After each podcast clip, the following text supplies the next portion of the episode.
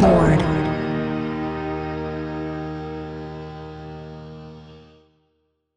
ビルボードポッドキャスト MC の太田です。生竹です。はい、どうですか最近、ライブとか、配信のね、ライブとか、映画とか、はい、どうですか見てますかあ、見ました。あ、見ましたって。あ、見あはい、見てます。ああ、えっと、ライブも、えー、とライブも見ましたし、はい、あ、ライブ、あの、いつ、いつだったかなもうほんと先日、16日にはい、和楽器バンドさんのはい、横浜アリーナのライブをちょっと取材に行ってきました。あ、仕事で見に行って、はい。なるほど、なるほど。キャパシティ半分にして、うんうんうん。あ、お客さんを入れて、はい、有観有観客ライブでしたけど、はい、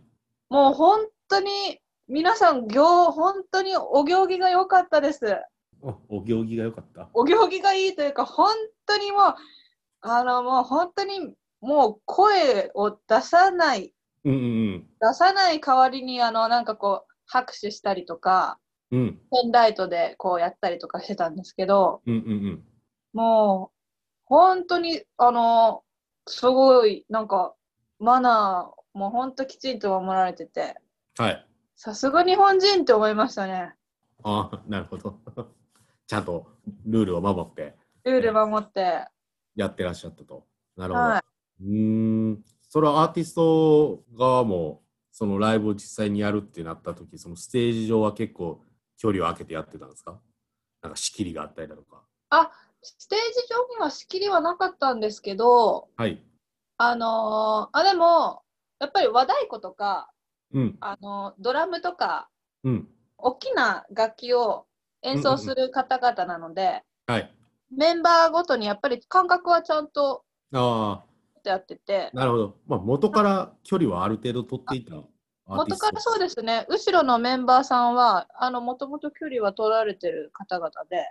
うんうんうんうん。で、こうギター弾いたりとか歌われたりする方々とかは、まあ前方の方で動いてたりとかはしてたんですけど、はいはい。もうでもちゃんとあの、なんか積極的にあの、マスクで辛いと思うけど、みんなちょっと声は我慢してねとかなんかすごいはい。おかけもされてて、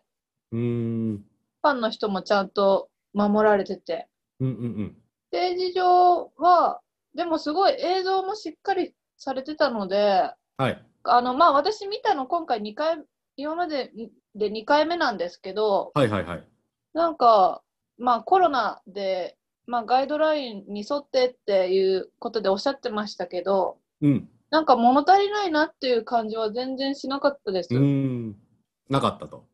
はい。ああ、そうなんですね。あ、じゃあ、よかったですね。そうですね。うーん。僕もね、最近久しぶりにライブ配信ですかっていうのをはい見ましたけど、ディスクロージャーってご存知ですかあ、ディスクロージャー。はい、あの、まね。前倒しになったんですよね。えな何んがか時間が前倒しになったんじゃなかったあ、そうそう、時間がちょっと前だ。最初ね、日本時間の朝の2時にやる予定やったのが、なんか12時ぐらいから始まってましたよね。12時、12時半ぐらいから始まってましたけど、それを久しぶりに見ましたけど、あれですよね、どこやったかな、クロアチアか、クロアチアの国立公園の中でやったんですよね。だから、あ、っていうか、そうやね、ディスクロージャーを知らん人が絶対いるから、 言っとかないとダメやね。えっと、ディスクロージャーは、えっと、はいイギリスの、えっと、ハウスの、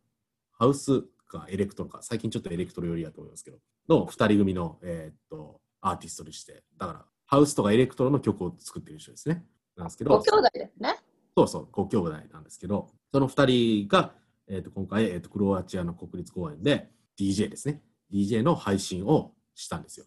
うん。大自然の中での、マジでもう川とか森なんですけど、はい。っていう中で、えっと、配信ライブをしてですね、まあ、そもそもなんか8月の後半に出すアルバムもそういう自然というか緑というかそういうとこからインスパイアを受けたような楽曲っていうのもあったりして、はいだからっていうのもあって、まあ、今回国立公園からねやったんですけどもだから一っ子一人いない森の中 で森の中の崖の上で DJ をしているっていうねなかなか見れないこれも映像でしたけどソーシャルディスティングソーシャルディスタンシングをしまくっているライブ映像ってことなんですけど、本当だ。今、その、ツイッターを見てますけど、はい、もうディスタンスなんかないね。無ディ限スだね。タンスとか、本ディスタンスとかそういう次元の話ではない当になんですけど、っていうのを見て、まあ、DJ をしつつ、その8月の後半に立つアルバムの中に入ってる新曲とかも演奏し、演奏っていうか、プレイしてたわけですけど、っていうのを久しぶりに見ましたね。本当久しぶりに見ましたね。いや非常あーに、もともとね、ディスクロージャーは今年、フジロックに来る予定だったんですけど、あ、そうだったか。そうそう、そうやあれ去年、あ去れ、年去は年、うん去年はサマソニーですね。去年はサマソニーでディスクロージャーを来てましたね。えーっと、最終日のメッセの鳥やったと思いますけど、はで、その場に僕も言いましたけど、これは仕事ですけどね。でもなんか、 その去年のサマソニーとかに比べりゃ、もうちょっとなんか、もうちょっとなんか、ミニマルやったかなっていう印象ではありましたけど、い。はい。いや今回も今回で、なんか新しいアルバムが楽しみな感じでしたし、うん。うん、いや、非常に良かったですね。なんか、一瞬ですけど、ツイッターのトレンドにもなってましたね、ディスクロージャーは。あ、ディスクロージャーってうん、日本の関東地区のトレンドになってましたね、ディスクロージャーは。はあ、えーじゃあ皆さん見てたんですね。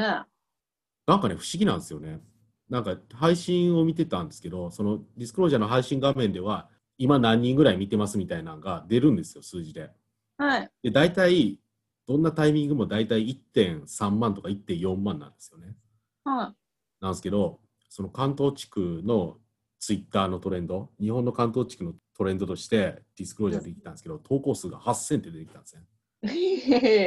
そんなことある1点常に1.4万人が見てるコンテンツでうん、まあ人の入れ替わりはあるやろうけど、常に1.4万人見てるコンテンツのうち見てて、う日ん。 本の関東地区のトレンドがディスクロージャーになって、しかも投稿数が8000っていう、あのその1.4万人ってどんな割合やったのっていうね。その中に日本人は何人おったんやっていう。で、あと、日本人ツイッター大好きやなって思って、 まあ僕もツイッターで言っちゃった人間なんでね、あれなんですけど、っていうなんか別の意味での驚きがありましたけどね。 関東暑いなーってね。関そうなんでも関東だよねだから日本の中でも特に関東地区っていうのもなんか考えさせるとこもあったりなかったりって感じなんですけどっていうのも含めて楽しかったですまたなんか楽しみなのとかありますあーいや楽しみにして特るに特にないですね特にない特にないっていうか何を今オンラインで配信する予定なのかっていうのがよく分かってないんではあ、はあはあ、だから1週間後に何の配信ライブがあるのか配信 DJ があるのかっていうのがよく分かってないので何とも言えないって感じです確かに私もそこまで追いかけてないな、うん配ちょ信っとま追いでかけきれないんで、ね、っていうのもあるし、今は野球やってるので野球ばっかり。あそっか。どうですか野球はうーん、やっぱりまだ調子が、あ、阪神は調子が悪いですね。阪神の話はもう、なんか2回前にめっちゃしたんで、そもっうかいいかなと、しばらくは。多分エピソードの半分阪神の話しちゃったんで、あ、なんか申し訳ないなっていう感反省じも感じも半分ありつつ、半分別にいいかとも思ってます し。あれなんで。まあ、でもまあ今回はね、えーチャートの話をさせていただこうかなと思います。では、はえー8月19日水曜日に発表した、えー8月24日付チャート、集計期間が8月の10日から8月16日の総合ソングスチャートのトップ3をご紹介していただいてもよろしいでしょうか。はい、えー総合ソングチャートジャパンホット100第3位は米津玄師の関連第2位は夜遊びの夜にかけるそして第1位は2020のスマイルでしたえー、2020のスマイルは、あれですね、えー説明させていただきますと、2020っていうのは、えージャニーズ事務所内のチャリティーユニットですかね。で、はいえっ、と、所そのジャニーズに所属しているアーティストさん15組、計75名かな、が、えー、と参加しているユニットで、スマイルって楽曲が今回1位を取ったということになります。もう前から配信はされてた楽曲ですけども、今回はそう CD セールスの初週ということでね、まあ、CD の指標で1位を取ってますけども、あとルックアップでも1位を取ってますけども、その CD セールスとルックアップのポイントが加算されて、今回1位になったということになりますね。はい。えっ、と、スマイルは桜井さんかな西チームの桜井さんがはい作詞作曲をしている楽曲とのことで、どうですかその桜井さん感はありましたかこのスマイルに。あーでも私その6月6月末頃にデジタル解禁されたんですけど、この曲、はい。 D 前に。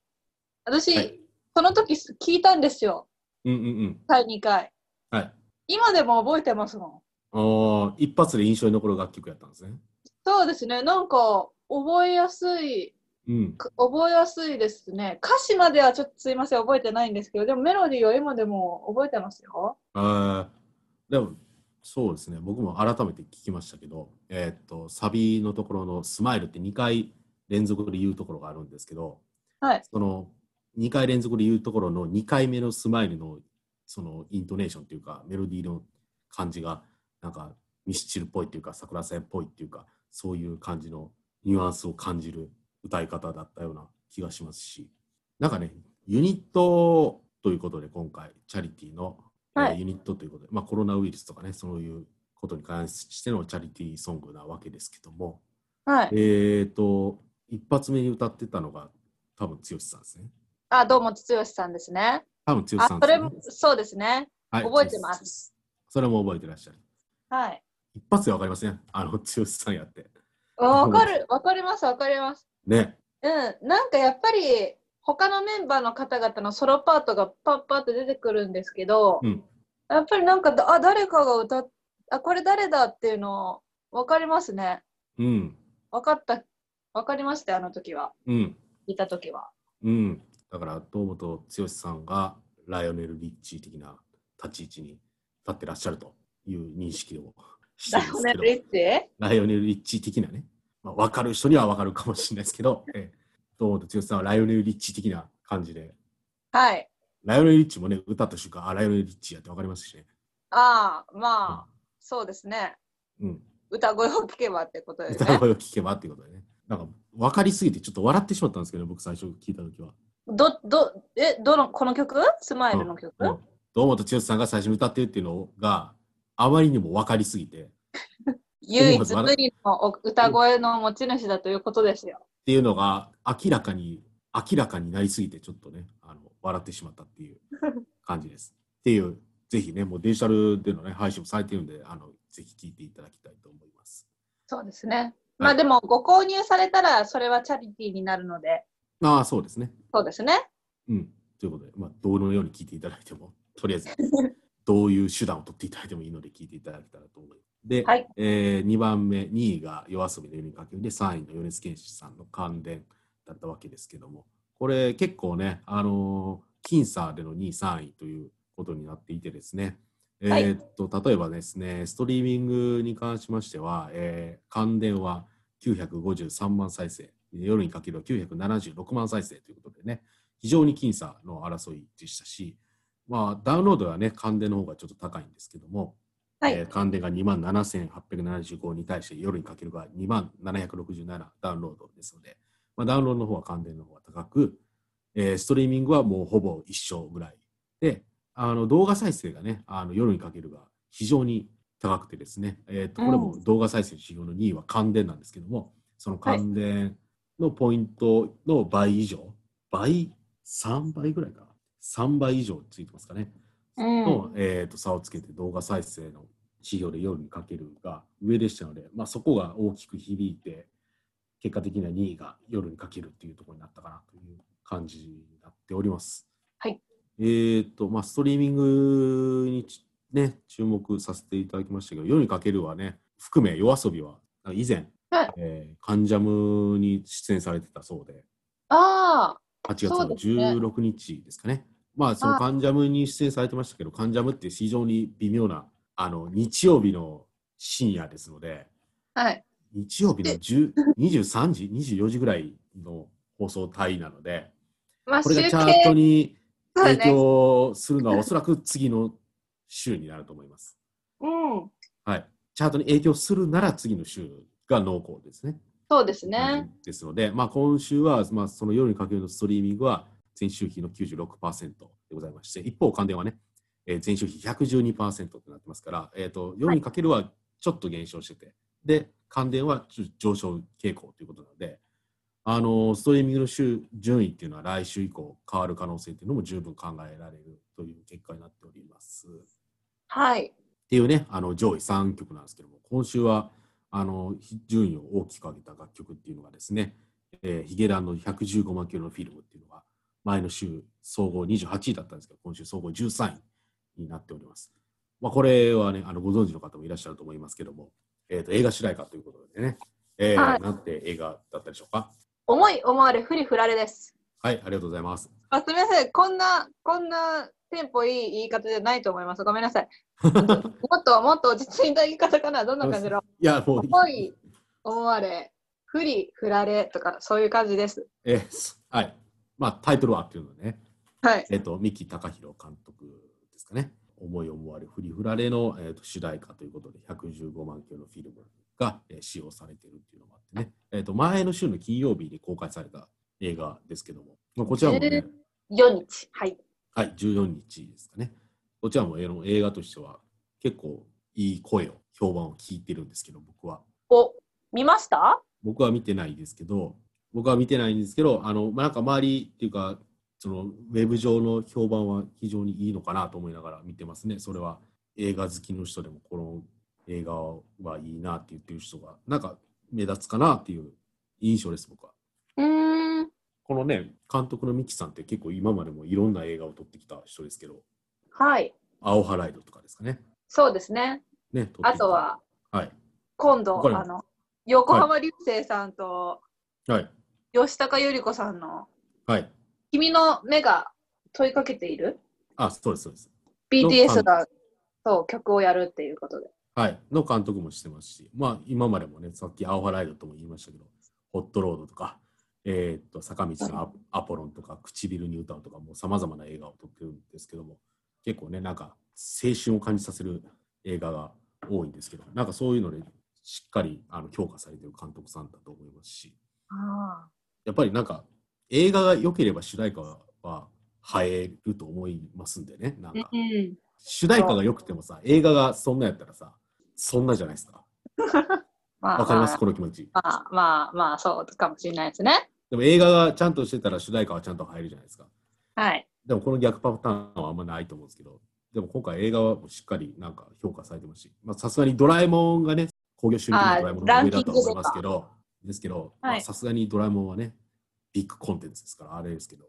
でもしっかり映画として評価されてるんじゃないかなというふうに思います。という115万キロのフィルムっていうのが非常に上昇していますし、まあこれはね、あのカウントダウン TV ライブライブが1時間のね、ヒゲダンフェスですかをやったっていう影響そもうですもちねろん考えられると思います。ですので今回ヒゲダンの楽曲はね、あのー上昇、全体的にも上昇してますし、あの、アイラブは13位から9位ですし、プリテンダーは12位から10位ですし、ラフターも18位から14位ですしね、ヒゲダン全体があの順位を上昇させているという結果になっています。やっぱりテレビのね、音楽番組で一組のアーティストが1時間やるっていうのはね、もう僕はあまり記憶にないので、ないですよね相当インパクトがあったとは思いますけど、やっぱり、ね、演奏も歌もうまいですから、1時間ちゃんとできますよね、テレビで。うんすごいですしね、もういつの間にかヒゲダンの代表曲と言われるような楽曲がどんどん増えていって、ね、もう去年ね、プリテンダーが非常にヒットしましたけど、それ以降もね、しっかり代表曲をと言われるようなものがいっぱい出てきて、ね、はいだからこそ1時間できたとも思いますし、うんうん、で、まあ、今回映画主題歌から115万キロのフィルムっていうね、前の前のアルバムに入っている楽曲ですね。全然え前のあ前の前前前作前々作ですか前々作に入ってる楽曲もね115万キロフィルムもね以前から、まあ、ちょいちょいちょいちょいというか去年ぐらいから40ぐらいにはいてみたいな、そうですよちょねちゃんちゃんと調べないとちょっとうかつなこと言えないですけどトップ10にずっと入ってるとかそういう時ありましたよねあそういう時もありましたしね、うん、最近だとねそういうのはありますけどしなんか1年ぐらい前からねあのファンの間では人気だった楽曲ですし115万キロのフィルムっていうのはで僕の友達のヒゲダンファンが言ってましたけどまあ、今回新たに一般の方々に広く知れ渡るきっかけになっていると思いますしね。はい。という、今回ヒゲダンが全体的に上昇しているという結果でございます。 はいまあ、あと、ソングで言うなら、あいみょんは、の裸の心は、やっぱりずっと上位をキープしてるなっていう感じですね。そうですよね。ずーっとトップ10に入ってらっしゃる気がする。まあ、今ドラマをやっててねあのその主題歌をやってますのでその影響もあって上昇傾向であるんですけどもでもこれドラマ始まる前から結構上位でしたよね「裸の心」ってそうですね。楽曲単体で非常にリスナーの、えー、なんでしょうリスナーのリスナーを掴んだうん、心あそうそう心をね掴んだ楽曲だったような気がしますし、うん、非常にこれも好評ですね「裸の心」って。ドラマが人気みたいですね。そう、ドラマの人気もね、相まってっていうところもあると思いますけど、でもそうですねドラマ始まる前からも高かったですし、うん。まあ、ドラマが始まればなおのことっていう感じですよね。ね、また最終回に向けて上がってくるかもしれないですね。あれもドラマ自体の評価が非常に高いですよね。そうですね。多部さんがすごい可愛いってもう毎週のように話題になっちゃうやつですよ。えっ、と、私の家政婦、渚さんっていうドラマですけど、はい。これも非常に好評な感じ。なんか、さっきちょっと視聴率とか調べましたけど、上昇傾向でしたよ。おーですし、だから今年、今年っていうか、今のクールの TBS のドラマって強いですね。半沢直樹さんもやってるし。半沢直樹があって、でこう今言ったわ家政婦の私の家政婦渚さんもあり、で、ミユ404もあるわけでしょ。おお。綾野剛さんと星野源さんが主演で、えーはい主題歌が米津玄師さんの関連ということで、で今年、今年っていうか、今のクールの TBS のドラマって非常に強いですよね、協力っていうか、ドラマの TBS 暑いですね、ね TBS さん。暑いですねドラマの TBS ですね。 なんか、死後みたいに言われるときはたまにあるんですけど、ドラマの TBS 感が、なんかコンクールは非常に強いですよね。っていう、えーソングの結果ですけども、ちょっとこれと関連してアルバムのトップ3もご紹介させていただけたらなと思います。では、アルバムのトップ3を言っていただいてよろしいですかはい、えー総合アルバムチャート、ホットアルバムス、第3位は、マイファーストストーリーの5、第2位は、オフィシャルヒゲダンディズムのトラベラー、そして第1位は、米津玄師のストレイシープでした。はい、えー、と、まあ、今週もね、米津玄師さんのストレイシープが2週連続で1位ということでね、まあ、CD もダウンロードのルックアップも、えー、と圧倒的1位という感じでございました。えーはいもうすでにね、ストレイシープはもう報道されている通り、CD はミリオンを突破している状態ということになっております。はい、まあ、堂々の1位って感じなんですけどね。そうですまあね。さっきの話と関連させるならば、2位はヒゲダンなんですよね。2位はヒゲダンのトラベラーで、前の週の5位から2位なんですけども、あのね、ソングでもヒゲダンは全体的に上昇傾向とおっしゃいま、えー言いましたけど、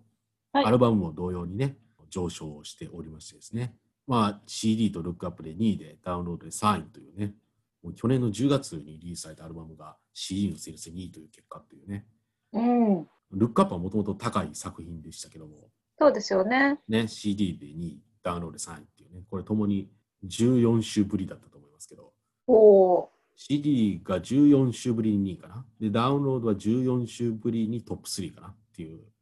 やっぱりあの、カウントダウン、 TV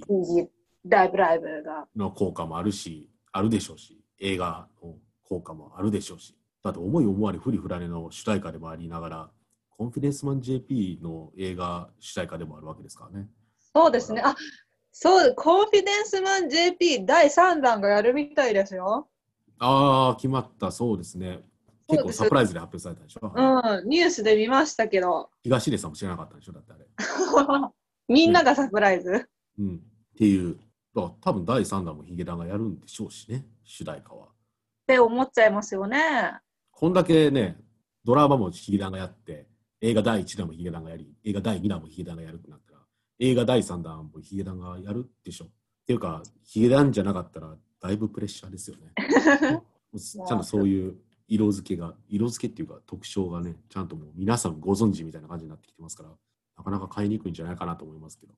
ていうね、まあ、ヒゲダンはね、順位も上昇させましたし、あとね、あいみょんもね、順位も上昇させてますし、あいみょんの瞬間的シックスセンスも今週は12位ということでね、前の週から7ランクアップしてますしね、 はい。ね、やっぱり長いこと愛されてますよね、本当に。そうですね。ね、あとヒゲダンのエスカパレードっていうあの115万球のフィルムが入ってるアルバムも前の週の32位から13位にアップしてますね。なので、えー19ランクアップですかね。やっぱりテレビは絶大なる影響力を持ってらっしゃる。なんだかんだリーチする人数っていうのがね、大きいですからね。そうですね。なんだかんだ。っうん。ていう、えーアルバムの結果になっております。というね、えーと、ソングとアルバムでしたけども、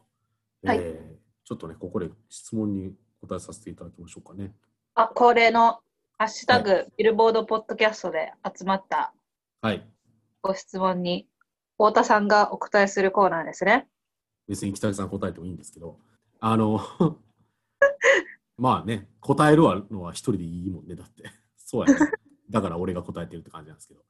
えー今回はですね、UGC について質問がございましたので、そちらに関してお答えさせていただこうと思います。えー UGC っていうのは何かっていうと、あれですよね、あのチャートのね、あの説明ページにも書いてる、実は書いてるんですけど、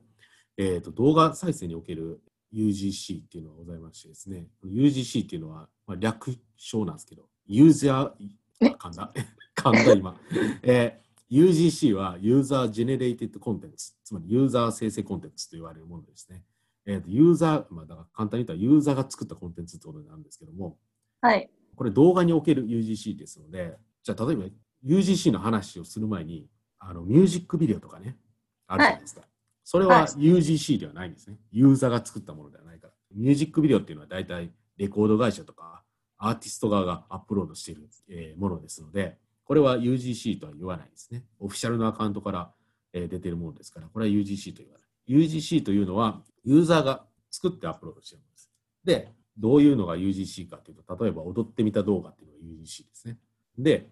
はいまあ、そういうのも動画再生のポイントに入ったりするんですよ。その楽曲が使われてたら。はい。はい、そうなんですけど、じゃあどこまで、どこまでやったらポイントがつくのですかっていうところになってくるんですけどね。うん。っていうのが難しいところなんですけども、これは僕らが決めてることではないんですね。例えば YouTube だったら YouTube 側が決めることですので、どこまで UGC にするのかっていうのは、実は僕らが決めれるところではないんですけども、まあ、その UGC とみなされるのは90%以上ですかね。90%以上の権利音源または画源、あの図画工作の側に源ですね。えー、90%以上の権利音源または画源を含み権利者によるアップロードではないものつまりオフィシャルによるアップロードではないものってことですねっていうのを、えー、と UGC と呼ぶことにしててですねこれが UGC ですちょっとねややこしい話なのではてと思う方もいらっしゃるかもしれませんけどもまあちょっと、ね、専門的な話をさせていただきました、まあ、これ以外は UGC ではないということですおお分かりいただけましたかはい。はい、 はい、ありがとうございます。この動画再生のね、ところはなかなか難しいところで、まあ、今後もね、ちょっといろいろ変化がある可能性の高い指標ですから、まあなんか、この動画再生の指標において何かしら変化があったり、ストリーミングの指標で何かしら変化があれば、えーチャートポリシーというか、そういう変更があれば、このポッドキャストでも言っていきたいなというふうには思っておりますので。はい、はい。お願いします。はい、ということでございましたという質問なんですけども、まあね、あの今後ともね、ハッシュタグビルボードポッドキャストでいろいろ質問していただきたいと思いますし、まあ、チャートの質問がね、最近多いんですけども、チャート以外の質問もね、ぜひ受け付けておりますので、え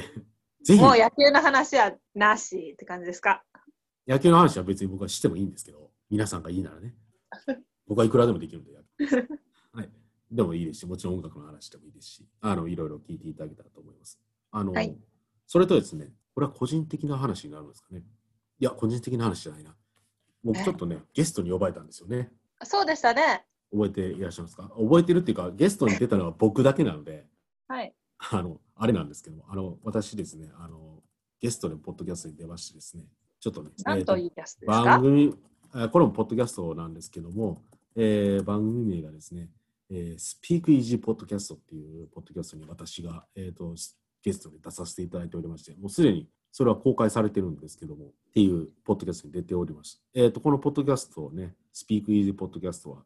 えー、と元 FM、えー大阪ですかね。で、えー、と DJ をされていた竹内拓也さんという、えー方がホストを務めるポッドキャストなんですけども、あのーそちらでゲストでチャートの話をさせていただいております。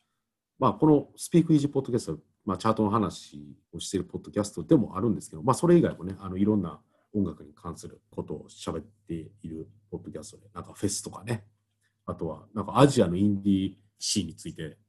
えーうん語るポッドキャスト、えーエピソードもありましたよ。いろ結構さまざまなあの音楽に関するさまざまなトピックスを扱っている、えーポッドキャストなので、ぜひご興味があれば聞いていただけたらなと。僕はゲストに出てる、出てない、関わらず聞いていただけたらなと思いますので。っっていう、えー報告でございました。太田さんが出た回、ごめんなさい、まだ聞いてないんですけど、はい。チャートってどういうふうに集めてるんですかとか、なんかアメリカのチャートと違いは何があるんですかとか、そういうことを聞いてもあ話させていただいてます。だから、めっちゃ真面目ですよ、僕。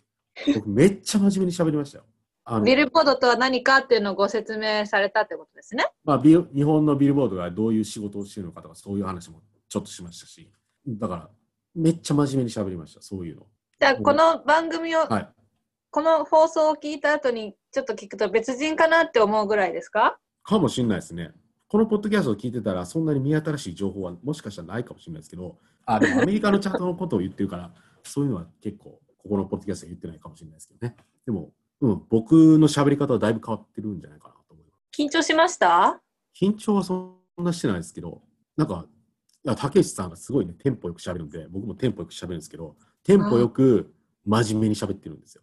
はもあう、一切ボケる余地がないぐらいテンポがいいんで。さすがプロの方ですね。だから、そうですよね。だから、プロと喋ってるなと思いながら、これがプロかと思いながらね、喋ってましたよ。私たちもやっぱりテンポよく、パッパッパと、うん。無駄話なく言った方がいいですかね。どうなんですかね。無駄話っていうか、なんか、ちょっと話がそれたり、なんか、なかなか答えが出ないみたいな感じの喋りもいいと思いますけどね。なんか、最近、ナタリーで、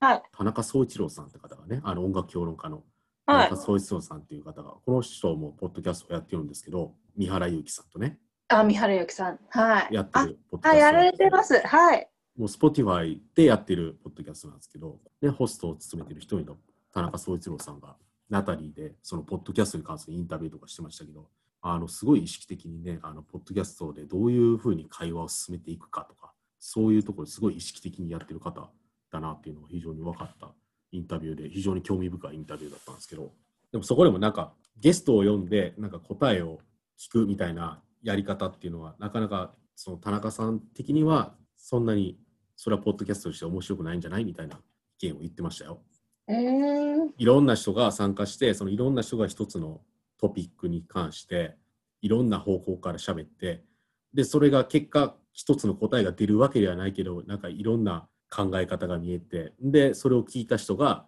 どう思うか、どういうふうに今後、それについて考えていくか、思っていくかっていう、なんか、リスナーの主体性を呼び起こすような、